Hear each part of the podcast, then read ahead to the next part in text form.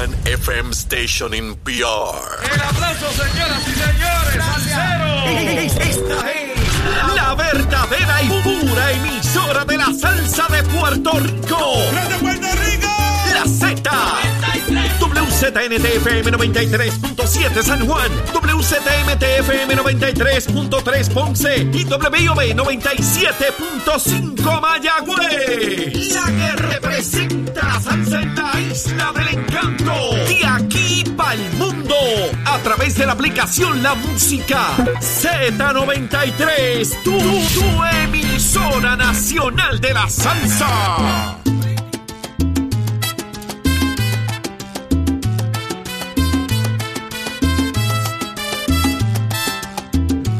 Nueva hora comienza Puerto Rico aquí en Nación Z en vivo. Estamos casi, casi a punto de comenzar una nueva hora. Son las 6 y 58 de la mañana aquí en Nación Z por la emisora nacional de la salsa Z93 en el 93.7 FM en San Juan, 93.3 FM en Ponce el 97.5 FM en Mayagüez. La aplicación La Música para que usted mire la descargue ahora mismo gratis. Usted mire, vaya a su teléfono, a su dispositivo digital, descargue la aplicación La Música, el app La Música. Ahí usted va a ver el loguito de Nación Z, usted lo presiona y nos ve. Si usted quiere escucharnos, busca el logo de Nación de Z93 y nos escucha. ¿Quiere saber qué pasó más tarde en el programa? Vaya ahí en la misma aplicación al podcast y disfruta del contenido de análisis que preparamos para usted diariamente aquí en Nación Z y también en nuestras redes sociales, en el Facebook de Nación Z, Twitter, Instagram, para que usted esté al día de todo lo que está pasando en y fuera del país. Soy Jorge Suárez, esta mañana junto al licenciado Eddie López. Eddie, buen día.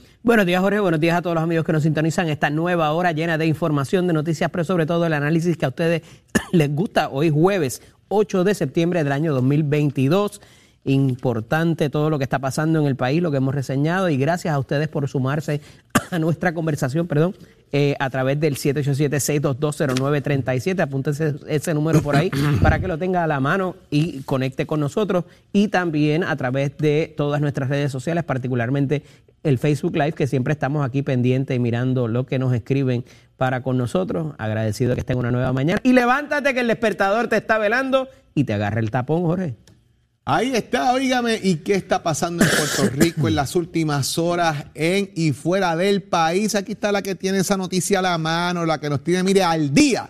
Carla Cristina, buenos días, Carla. El día que la- Buenos días, Jorge. Buenos días, Eddie. Todas las personas que nos sintonizan en los titulares, luego de que la Junta de Control Fiscal amenazó al gobierno con recurrir al tribunal para solicitar la anulación de la ley de estabilización de las finanzas públicas que dispone la sustitución del arbitrio a las denominadas empresas foráneas por una contribución sobre ingresos, el gobierno entiende que no es necesaria la controversia legal y advirtió que continuará con la implementación del estatuto. Por su parte, el presidente de la Cámara de Representantes, Rafael Tatito Hernández, informó ayer que presentó un recurso ante el Tribunal Federal mediante el cual solicita intervenir en el pleito incoado por la Junta de Control Fiscal contra el gobernador Pedro Pierluisi para anular la llamada reforma laboral y cualquier medida adoptada para aplicar esta ley. De otro lado, el secretario del Departamento de Agricultura, Ramón González Beiró, negó ayer su participación en el negocio AgroPower, donde venden equipos para agricultores que pueden adquirirse con subvenciones del programa federal Renacer Agrícola y que se exhiben y promueven en eventos de la agencia. Y en temas internacionales, el índice de desarrollo humano que elabora anualmente la Organización de Naciones Unidas ha encadenado por primera vez dos años consecutivos de caída, un hito que según los expertos deriva de una espiral de crisis que empezó con la pandemia de COVID-19 y tiene ahora como principal exponente la invasión rusa sobre Ucrania y sus efectos colaterales a nivel global, mientras la zona central y occidental de África alberga a casi una cuarta parte de los niños y adolescentes que no van a clase en todo el mundo. Esto según un informe que estima que solo en esta región hay 57 millones de potenciales alumnos fuera del sistema educativo. Para Nación Z les informó Carla Cristina. Les espero en mi próxima intervención aquí en Z93.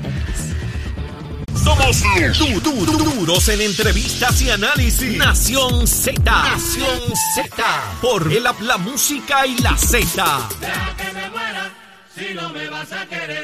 Como yo quiero que me quieras. Ahí está, y regresamos con ustedes. Son las 7 y 2 de la mañana y está ya conectado con nosotros el presidente de la Federación de Alcaldes de Puerto Rico y alcalde, mire, de la ciudad romántica de Camuy. Aquí está Gaby, Gaby Hernández. Alcalde, buenos días. Buenos días, alcalde, bienvenido. Buenos días, buenos días a ti, Jorge, y a Eddie, y a todas las personas que nos sintonizan a esta hora de la mañana.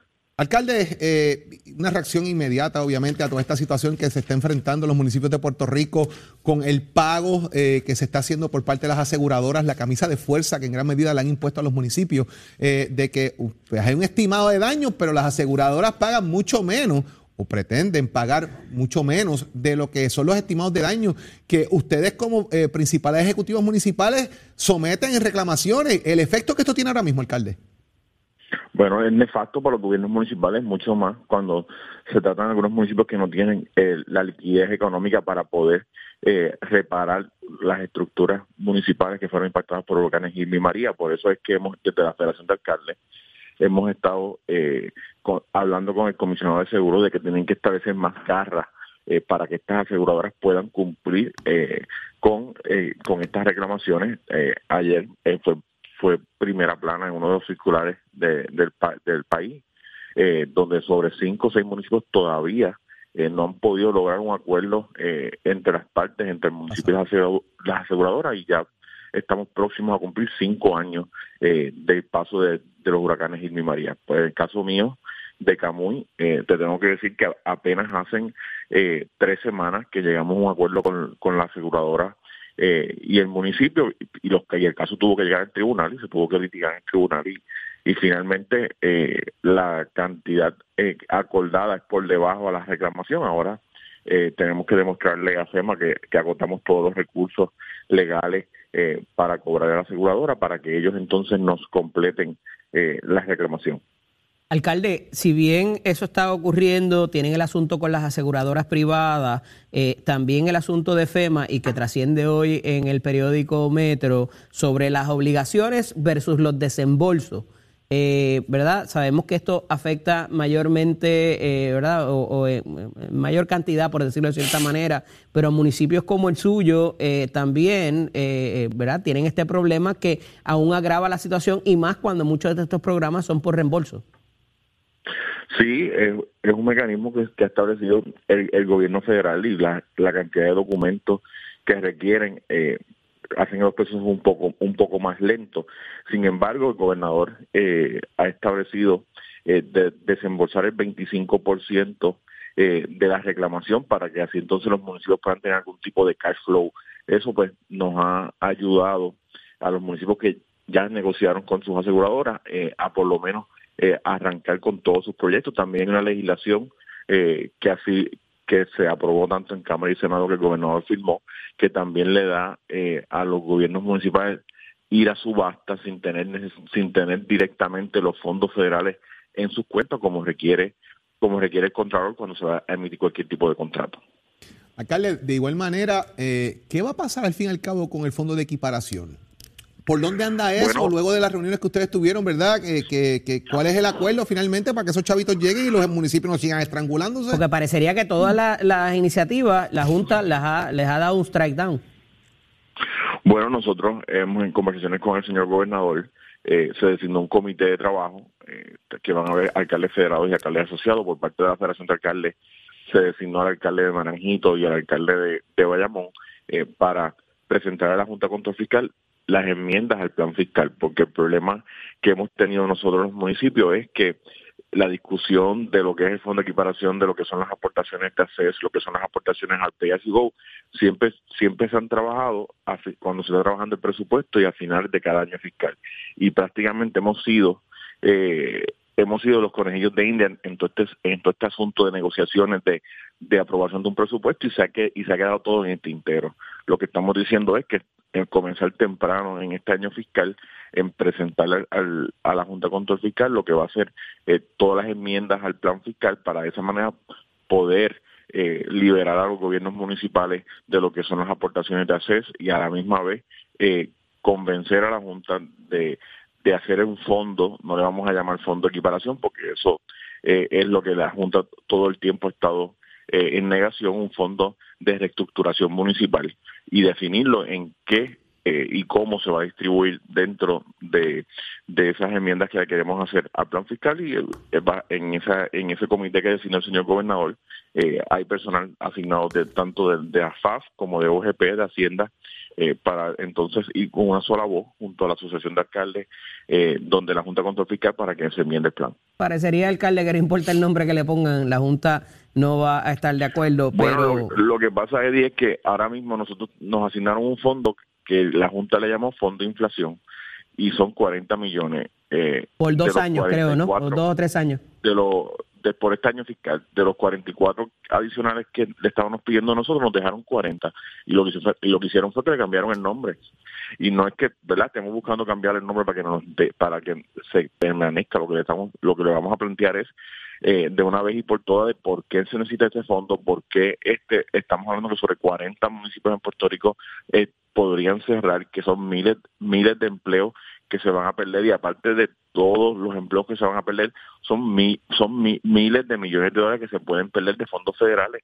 Porque por un lado, eh, eh, no quieren un fondo de equiparación, pero los gobiernos municipales en su, en su gran mayoría son grants de fondos federales que llegan directamente a los municipios por las condiciones, por la población, por la área geográfica que tiene el municipio. Entonces, por un lado, vamos a perder fondos federales porque la Junta de Control Fiscal entiende de que no podemos tener un fondo de equiparación para equiparar los municipios que tienen eh, déficits en su en su operación de recaudo de ingresos. De ingresos Alcalde, ¿cuán cerca verdaderamente estamos de que eso pase? Porque se ha venido diciendo van a colapsar los municipios, van a colapsar los municipios, van a tener que cerrar, pero verdad venimos hablando de esto ya eh, cinco o seis años y no ha pasado, ha habido recortes de, de horas, ha habido eh, eh, ¿verdad? Eh, recortes de personal, pero ¿verdad? Verdaderamente ningún municipio se ha encontrado en la situación de voy a tener que cerrar, o sea, y le seguimos haciendo esta representación a la Junta. ¿Eso no va en contra de ustedes mismos el que, ¿verdad? el haber llamado a ese precipicio y que no y que no haya pasado en ninguna de las 78 instancias?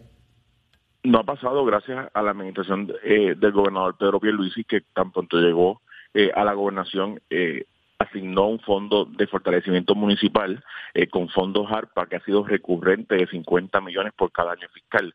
En este año fiscal se están recibiendo 50 millones que están también sustituyendo lo que es eh, el fondo de equiparación y el cuatrenio y el, el próximo año fiscal también van a haber eh, 50 millones adicionales. Aparte de eso, los 40 millones que se lograron en el presupuesto actual eh, también han evitado el colapso, pero estos son parchos, estos no son fondos recurrentes, estamos hablando aquí eh, de 90 millones de dólares que, que de cierta manera han sustituido el fondo de equiparación, que a partir del próximo año fiscal 2023-2024 van a desaparecer y por eso estamos haciendo hincapié de que tenemos que enmendar el plan fiscal para poder conseguir... Eh, de una vez y por todas tener los fondos recurrentes para que los municipios no puedan eh, quedar inoperantes. ¿Contento con Luma, alcalde?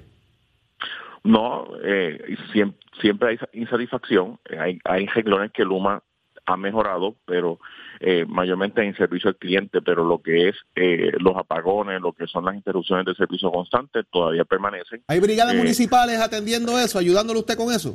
Bueno, nosotros lo que hemos hecho un equipo de trabajo con manejo de emergencias municipales y la, el personal que nos ha asignado de Luma eh, para poder eh, ayudarlos a ellos a identificar eh, las averías en los lugares que a veces que son remotos a, los cascos urbanos y nos pasa no tan solo a mí, sino a varios compañeros alcaldes en su inmensa mayoría.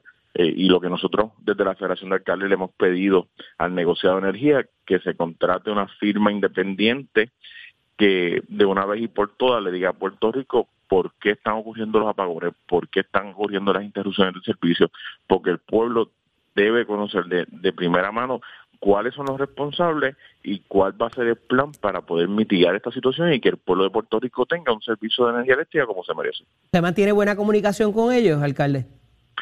Sí, eh, en el caso mío sí, mantengo buena comunicación con ellos constantemente. Ese es el pan de cada día, eh, recibir querellas de diferentes asuntos energéticos y, y trabajar directamente con... ¿Y de qué se trata entonces este pedido de la Federación eh, al negociado de energía para que se investigue las deficiencias en el sistema eléctrico? Bueno, porque se pasa el apagamiento de un lado hacia otro eh, y no hay una voz... ¿Quién? ¿Quién? ¿Quién se pasa la, la papa? Bueno, la Autoridad de Energía Eléctrica, Luma, es culpa de aquel, es culpa del otro y no hay un ente. No me ha mencionado a alguien dicho, importante ahí en esa ecuación que se está hablando de él en, estos, en Bueno, esta el semana. de, el de la, el de las eh, P3 también eh, es responsable de fiscalizar el contrato, eso no, de eso no hay duda, de eso, así se creó la ley eh, que fue bajo la administración de Luis Fortuño de, de las P3. Eh, y por eso estamos diciendo que el negociado, eh, que fue, una, que fue un negociado que fue creado bajo eh, la gobernación de Alejandro García Padilla, debe ser el, el ente neutral para que le diga a Puerto Rico cuál es el problema real y cuál y cómo se va a resolver y en cuánto tiempo se va a resolver. O sea, que esa satisfacción que usted manifiesta y que la y que la, la federación manifiesta no es solamente con Luma, sino tiene que ver con el componente fiscalizador también. Definitivamente, definitivamente. Alcalde, gracias por estar con nosotros aquí en Nación Z, eh, agradecido como siempre de su tiempo y de hablarle aquí de frente al país, eh, de lo que está pasando eh, con los municipios, específicamente con todos los federados. Gracias por su disponibilidad, alcalde. Gracias, gracias, gracias a ustedes. Un abrazo. Pasamos con el análisis del día con el licenciado Eddie López. Así es, gracias Jorge. En el análisis del día hoy tenemos a nuestro experto en comunicaciones, Daniel Hernández. Dani, buenos días, bienvenido. Saludos, Eddie, Jorge, todos los amigos de Nación Z. Y está con nosotros también el ex senador Nelson Cruz, a quien prontamente le damos la bienvenida también. Buenos días, senador. Saludos, Eddie, para ti y para Jorge, doblemente el saludo después de la victoria de anoche de los Yankees. Ya no podemos hablar de esos temas, hay que no, no, está, está medio prohibido, pero hablamos de eso después, senador. Eh, bienvenido al club. Eh, Gracias. Compañeros, en este, en esta mañana se anuncia ayer un tipo de de protocolo que presenta el Partido Independentista puertorriqueño luego de haber eh, ocurrido los eventos que ya todos conocemos, donde se suscita un incidente de acoso laboral y sexual. Y se presenta, decía yo ahorita, un, un tipo de protocolo y documentos eh, plus porque incluye al LGBT, incluye eh, otras instancias de dar hasta uno un tipo de seminario. Eh, ¿Qué les parece esto? ¿Y será suficiente para que quizás le archiven la multa que tienen ante la Procuradora de la Mujer? Comienzo con usted, senador. Mira, yo creo que, eh, aunque tarde, ¿verdad? El PIB ha hecho lo que tenía que hacer hacía mucho tiempo, muy contrario a como nuestro gobernador, eh, muy bien, tan pronto como el eh, grupo, ¿verdad?, que atienden asuntos de la mujer, entre otras cosas como lo que ha estado ocurriendo en Puerto Rico, decidió crear un grupo de trabajo, el Grupo PARE, para atender este asunto. La Procuradora de la Mujer no ha, no ha cesado en llevar a cabo eh, múltiples adiestramientos por todas las agencias del gobierno de Puerto Rico, también múltiples eh, promociones a través de los diferentes medios de comunicación para atender este asunto que es una emergencia en Puerto Rico. Era hora ya de que el Partido Independentista puertorriqueño tomara acción y no despachara, como se pudo haber visto en la pasada semana, lo que eh, ¿verdad? estuvo trascendiendo en esa colectividad. Yo creo que es un movimiento de avanzada, es el primer partido político que en Puerto Rico logra esa transición, eh, no tan solo para las víctimas de violencia de género, sino también para la comunidad LGBTQ. Y yo creo que es un, es un adelanto muy positivo para, eh, en este caso, los partidos políticos, aunque como bien han dicho ellos, existe legislación, pero no en los partidos políticos protocolos internos, ¿verdad? Si en agencias de gobierno existen protocolos internos, si en la eh, empresa privada existen protocolos eh, internos, ¿por qué no hacerlo, ¿verdad? A nivel de Claro. eh, partidos políticos. Así que yo creo que es una buena iniciativa, pero ya era hora de que el Partido Independiente de Puerto Rico pasara la página, despachar el asunto como algo que no tenía sentido y que eh, por fin se lograra este acuerdo y pudieran ejecutarlo a nivel de toda su colectividad. Dani, la portavoz del Partido Independentista puertorriqueño, la licenciada Adriana Gutiérrez, quien ha sido colaboradora de nosotros acá, informa que una vez se reciba la querella por la Secretaría de Asuntos de Mujer y Género del PIB, tendrán cinco días laborables para referir el asunto a una comisión evaluadora compuesta por militantes del partido que incluirá trabajadoras sociales, psicólogas y otros peritos. Y también esto se trabaja y recalcan sobre el hecho del voluntariado en los partidos, que no necesariamente son los empleados, ficha que ellos o, o- o hecho que ellos han, han recalcado eh, de que esto se trató de unos voluntarios eh, y de cómo se daba esa dinámica entre ellos, pero que esto, este protocolo viene a resolver inclusive esas controversias que no necesariamente son de índole laboral estrictamente. ¿Cómo lo ves? Mira, este, varias cosas. Primero, me llama la atención que esto esté dirigido solamente a la mujer. Me parece que de- descartar el hecho de que los hombres también puedan ser acosados, pues este, levanta una bandera de que realmente si lo que buscamos es equidad en tantas este, denuncias y demandas y requerimientos, si realmente es equidad o realmente es este, una lucha de las mujeres contra los hombres. eh, no tengo miedo de que me caigan chinches, pero es que es una discusión que tiene que haber. No, pero Eh, va más allá porque incluye hasta la. LGBT y Q también. Claro, pero el nombre, pero pero el nombre en la misma nota de, de- de prensa de hoy ya da la presunción de mujer. que es, es contra la mujer. Exactamente. y, y, a mí me parece que la, la mera este, ¿verdad? estigmatización del asunto del, de que la violencia es simplemente contra la o solamente contra la mujer, aunque vuelvo y digo, sí, ¿verdad? Hay que ser consciente de que eh, las víctimas mayormente son mujeres, pero no se puede descartar el asunto de que los hombres también son acosados y tiene que haber un, un mecanismo también para ello, porque eso ha sido denuncia incluso en, en, lo- en los planteamientos cuando se habla de la ley de violencia doméstica de que cuando los hombres son los que son abusados, pues la policía se ríe de ellos o incluso no hacen la denuncia porque se van a burlar de ellos y eso pues nadie na- nadie lo trabaja, ¿verdad? Este y yo creo que eso tampoco se puede dejar de lado en la búsqueda de una sociedad con real equidad. Dicho eso, también me parece que el PIB en esta simplemente salió mal parado demasiado tarde todo este este este asunto. Qué bueno que lo tienen, pero qué mal la manera en que lo trabajaron, qué mal la forma en que su liderato se escondió, literalmente se escondieron sobre este asunto. Eh, a mí me dejó un muy mal sabor el asunto de que eh, Juan Dalmau manejara esto como otro político más, se escondió, hizo su damage control, empezó a hablar de otras cosas en los periódicos y en la prensa, como si esto no existiera y que no me asocien a mí con eso, yo no tengo nada que ver. Nunca se dieron explicaciones del chat machista ese que tenían entre ellos. Así que me parece de verdad que el PIB ha salido muy mal parado en esto y en una comisión que más allá del asunto del acoso hacia la mujer, sea un asunto de que cualquier persona que acose a otro, sea hombre o mujer o sea LGBTQI+, que tenga un proceso dentro de una institución para poder llevar esas denuncias, pero que sean trabajadas de manera correcta, que sean traba- trabajadas de manera diligente, para que, porque el tiempo en estos casos específicamente es parte de la justicia que se le hace a la Un poco, un poco me, me adelantas mi, mi próxima pregunta, eh, senador, y quería tener eso insumo en cuanto a esto también, en, en- en la percepción política y el asunto también que no podemos olvidar de la multa que recibieron por parte de la oficina de la procuradora. ¿Es muy poco, muy tarde o están a tiempo para de alguna manera enderezar el barco con este esfuerzo que hacen y presentan y anuncian ayer? Senador.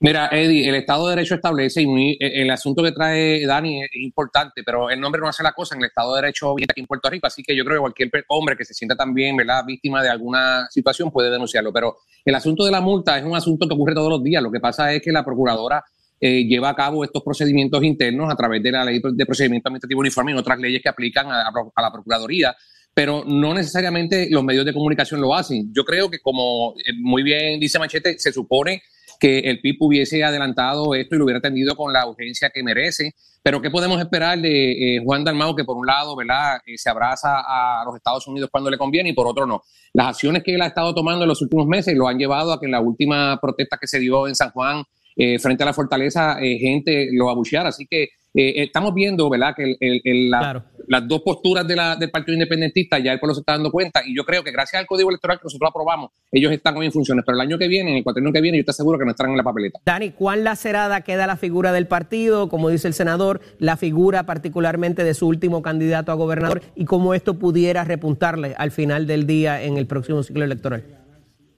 Bueno, me, me parece que ya tiene consecuencias. Me parece que la imagen del PIB, de esta imagen, ¿verdad? De, de- un partido recto, de una gente que no comete ningún error, que están todo el tiempo en control, que son los promotores de las causas justas de los, de los minusválidos o de, o de los eh, menos protegidos, pues quedó al descubierto que no es así. Y una vez más lo que sí demuestra es que, ¿verdad? Una cosa es con guitarra y otra es con violín. El asunto de simplemente estar criticando y ser un partido de ultraminoría que solo se dedica a criticar lo que sucede, cuando llega el momento de ejercer algún tipo de poder o tener que brindar soluciones reales y aplicarlas incluso a su propia gente, quedó demasiado mal parado el PIB en esto.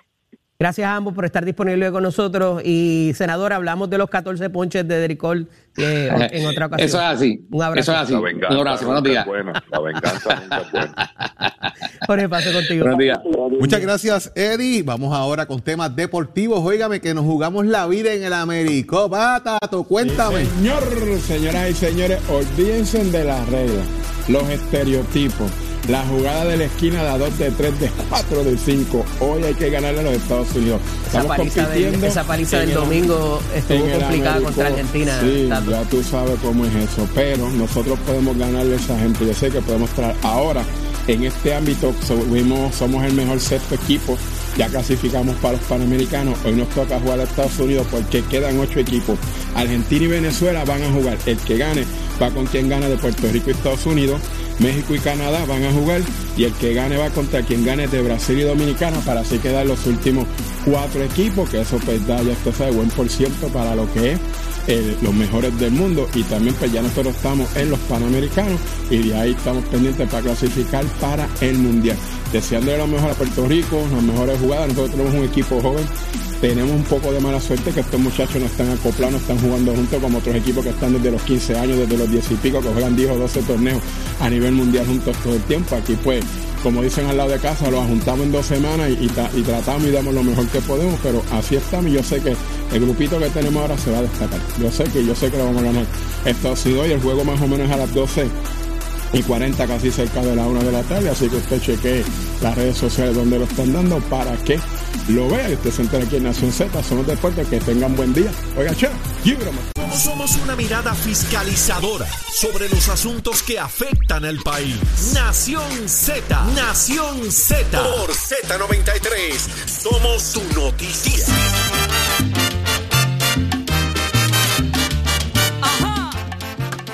Continuamos aquí, vamos ahora a hablar del análisis del día que está ocurriendo. Está con nosotros el licenciado Carlos Rivera. Buenos días, licenciado. Buenos días, Jorge. Buenos días, obviamente, a Eddie y a todas las personas que nos sintonizan aquí en Nación Z. Qué bueno que está con nosotros, licenciado, porque fíjese que hace eh, unos días atrás estábamos hablando precisamente del tema de, y de hecho lo discutimos aquí, me parece que primero que nadie eh, en, Puerto Rico, el tema de la demanda, eh, ¿verdad? Que se estaba presentando para que no se implemente, se deje sin efecto de alguna manera lo que es la, reforma eh, laboral. Y ahora surge que el presidente de la Cámara quiere entrar en el pleito. Y yo eh, comentaba, ¿verdad? Inicialmente, ¿por qué entrar en un pleito que lo voy a perder de alguna forma? ¿O cuál es la estrategia?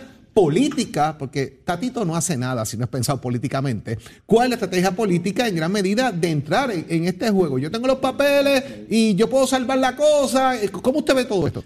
Cuando tenemos, vemos la reforma laboral no podemos perder la perspectiva que la reforma laboral o la, enmienda a las leyes laborales eh, viene precisamente por la Cámara de Representantes. Esto comienza como un proyecto de la Cámara y era un proyecto también de administración desde el punto de vista del Partido Popular de un momento dado derogar la reforma laboral eh, y variar las leyes laborales Así que eh, es algo de suma importancia para, para el, en este caso el Partido Popular y, el presidente de la Cámara, dado de que si también si la dejan sin efecto es algo que ellos comenzaron. Así que tiene un deber hasta cierto punto de defender la reforma laboral ante el tribunal. Aquí el asunto que va a estar interesante es cómo el Tribunal Federal eh, va a permitir el acceso de tanto de la Cámara al pleito, eh, de qué manera va a ser, si va a ser parte, si va a ser amigo de la Corte. así que esas son las distintas alternativas que se pueden ver. y de igual manera, si la, esta intervención de la Cámara representante va a aportar algo nuevo. Y cuando digo aportar algo nuevo, si va a presentar precisamente el estudio o el análisis que ha estado solicitando la Junta de Excepción Fiscal al gobierno de Puerto Rico.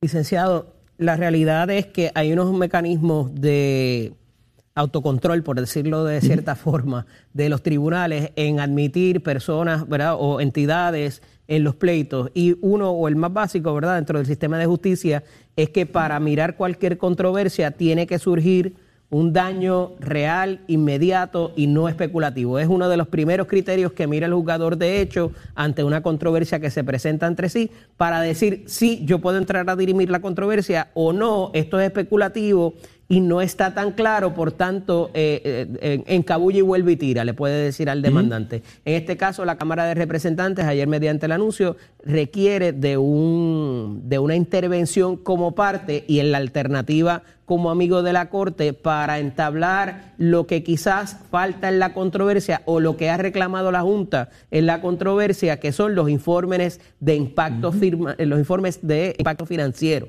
Y a, esas, y a esos efectos, pues el presidente se manifiesta con decir, mira, aquí hay otra parte en el pleito que no ha provisto este, esta información y yo lo puedo traer. Eh, por tanto, no me invalides eh, lo que es la reforma laboral, permíteme la oportunidad de yo suplir esa información. ¿qué pudiera, eh, eh, pudiera trascenderse este primer obstáculo por razón de que quizás no hay un dato inmediato, real y no especulativo para propósitos de la Cámara de Representantes como entidad?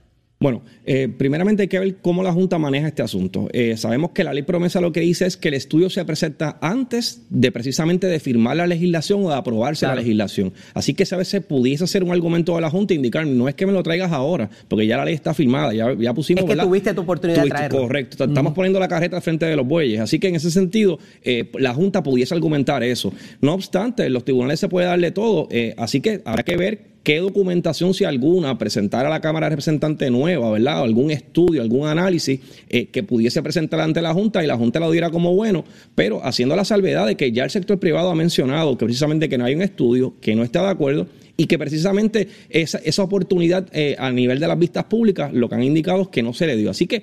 Pero eso sería ya entrado en los méritos. En, este primer, este, en esta primera etapa de permitir o no la intervención, que es a lo que me refiero por razón de el daño que pudiera alegar la Cámara de Obviamente eso va a ser una controversia. Sabemos que los representantes, no necesariamente la Cámara va a tener el, standing para efectos del daño, tiene que haber un daño real y palpable. Ellos lo más que pudiesen argumentar es que precisamente son una parte indispensable, ya que ellos estuvieron involucrados en el proceso, que ellos tenían los análisis, a menos que aleguen que por error, o, ¿verdad? O de alguna manera un error involuntario no presentaron ese análisis o estudio y ahora lo estén presentando. Eh, pero ciertamente la parte del daño real es donde pudiesen tener un reto de cómo la Cámara, desde el punto de vista, tiene un daño, a menos que tengan alguna persona ya, algún trabajador, eh, ¿verdad? En ese sentido, eh, afectado directamente, pero sabemos también que eso es sumamente difícil porque la Cámara, ¿verdad? No, en ese sentido, no, no representa legalmente a los ciudadanos necesariamente. Estrategia de hablarle a terceros, el divulgar la información de las grabaciones de Wanda Vázquez con, digo, las alegadas, ¿verdad? Eh, grabaciones que hay sobre temas relacionados, correos electrónicos, mensajes de texto, que el país lo sepa, tenemos esto y es momento de declararse culpable. ¿Eso es un acto de presión? ¿Es un acto de hablarle a terceros? ¿O por dónde anda la fiscalía en este caso? Bueno, sabemos que siempre que se publican este tipo de noticias, de que hay grabaciones, de que hay videos, de que tenemos más de 24 videos o, sobre 100 grabaciones, pues eso tiende a incidir precisamente en, tanto en la ciudadanía, en el posible jurado, en la parte precisamente. Habría que ver eh, de qué constan esas grabaciones. Una vez se en el descubrimiento de prueba se le envíe precisamente a los abogados de la licenciada Wanda Vázquez, que ellos entonces evalúen para ver definitivamente si esa prueba es una prueba contundente o no. No necesariamente el que se tenga mucha evidencia eh, significa que la evidencia es contundente. Sirve para algo esto, al fin y al cabo. O sea, que, eh, la presión es para qué. ¿Por qué lo estoy haciendo? Porque es una figura de alto perfil y quiero mandar mensaje. Bueno, habría, que ver, lo hemos comentado inclusivamente aquí, que ah, muchas veces este tipo de propaganda no abona ni ayuda precisamente al esclarecimiento de los casos, a, que la justicia llegue en, su día, ya que cuando entramos a esos videos, esas grabaciones, como mencioné, no necesariamente ese video eh, puede ser vinculante, así que pudiese ser un mecanismo de presión eh, de alguna forma. Sabemos, y, ¿verdad? y no es un secreto a voces, que gran parte de los casos eh, de Fiscalía Federal se llevan por alegaciones, ¿verdad? Muchas veces alegaciones de, de, los acusados y muchas veces lo que se toma en consideración estas alegaciones es precisamente la oferta que se le está dando y lo que se expone eh, y, el riesgo o no de litigarlo. Así que eh, sabemos que todos estos casos, eh, muchos de ellos se llegan a un acuerdo y no van a juicio. También tenemos el otro asunto de lo que es otra incidencia quizás de la Junta de Supervisión Fiscal en tratar de llevar al tribunal, a, la, legislatura y al gobierno por el asunto de lo que es el, impuesto a las foráneas. Y hablábamos de eso un poco de eso ahorita. Y aquí pudiera el, escenario cambiar por razón de que hay una inserción directa de lo que es eh, el gobierno federal, particularmente el Tesoro, Departamento del Tesoro, donde se le dijo y casi se le dio la instrucción por escrito al gobierno de Puerto Rico de cómo habría de hacerse esto. ¿Esto pudiera tener peso ante una, eh, ante una reclamación por parte de la Junta del Tribunal? Bueno, sí, definitivo. Yo creo que esa va a ser precisamente la, defensa o el argumento que se va a estar llevando. Es que esto viene a recomendación del propio gobierno federal, no fue algo que necesariamente motu propio eh, únicamente hizo el gobierno de Puerto Rico. Eh, y eso sería parte de la defensa o de la argumentación que se utilizaría precisamente para tratar de prevalecer en el tribunal si en su momento llega. Interesante. Eh, quería volver un poco a lo de Wanda Vázquez también por el asunto de la reclamación de confidencialidad por asuntos de seguridad nacional. ¿Qué, qué pudiera esto, eh, ¿verdad? ¿Qué, re- ¿Qué implicación pudiera tener en términos de la prueba y también lo que se da a conocer y se anuncia?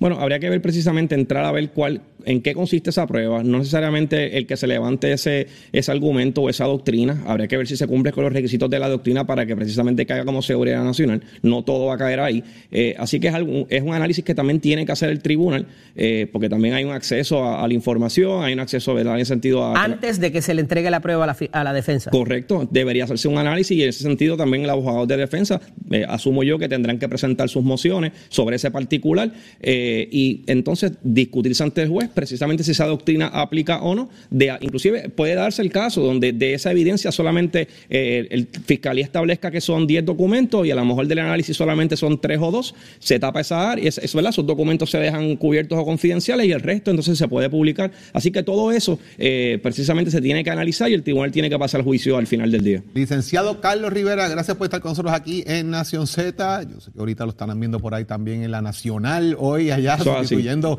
al Sustituyendo. licenciado Leo Díaz y Urbina, que está ya eh, llegando a la tierra del merengue. todavía. Está llegando a la tierra del merengue. Ha llegado, ya mismito llega. Así que, esa sintonía que ahorita el licenciado Carlos Rivera va a estar sustituyendo a Leo Díaz el día de hoy en Nación Z Nacional, pero como siempre aquí en Nación Z, Siempre usted lo escucha orden. primero Sí. ahí para que el empate So, la pelea. seguiremos que- quemando el cañaveral, eso es así.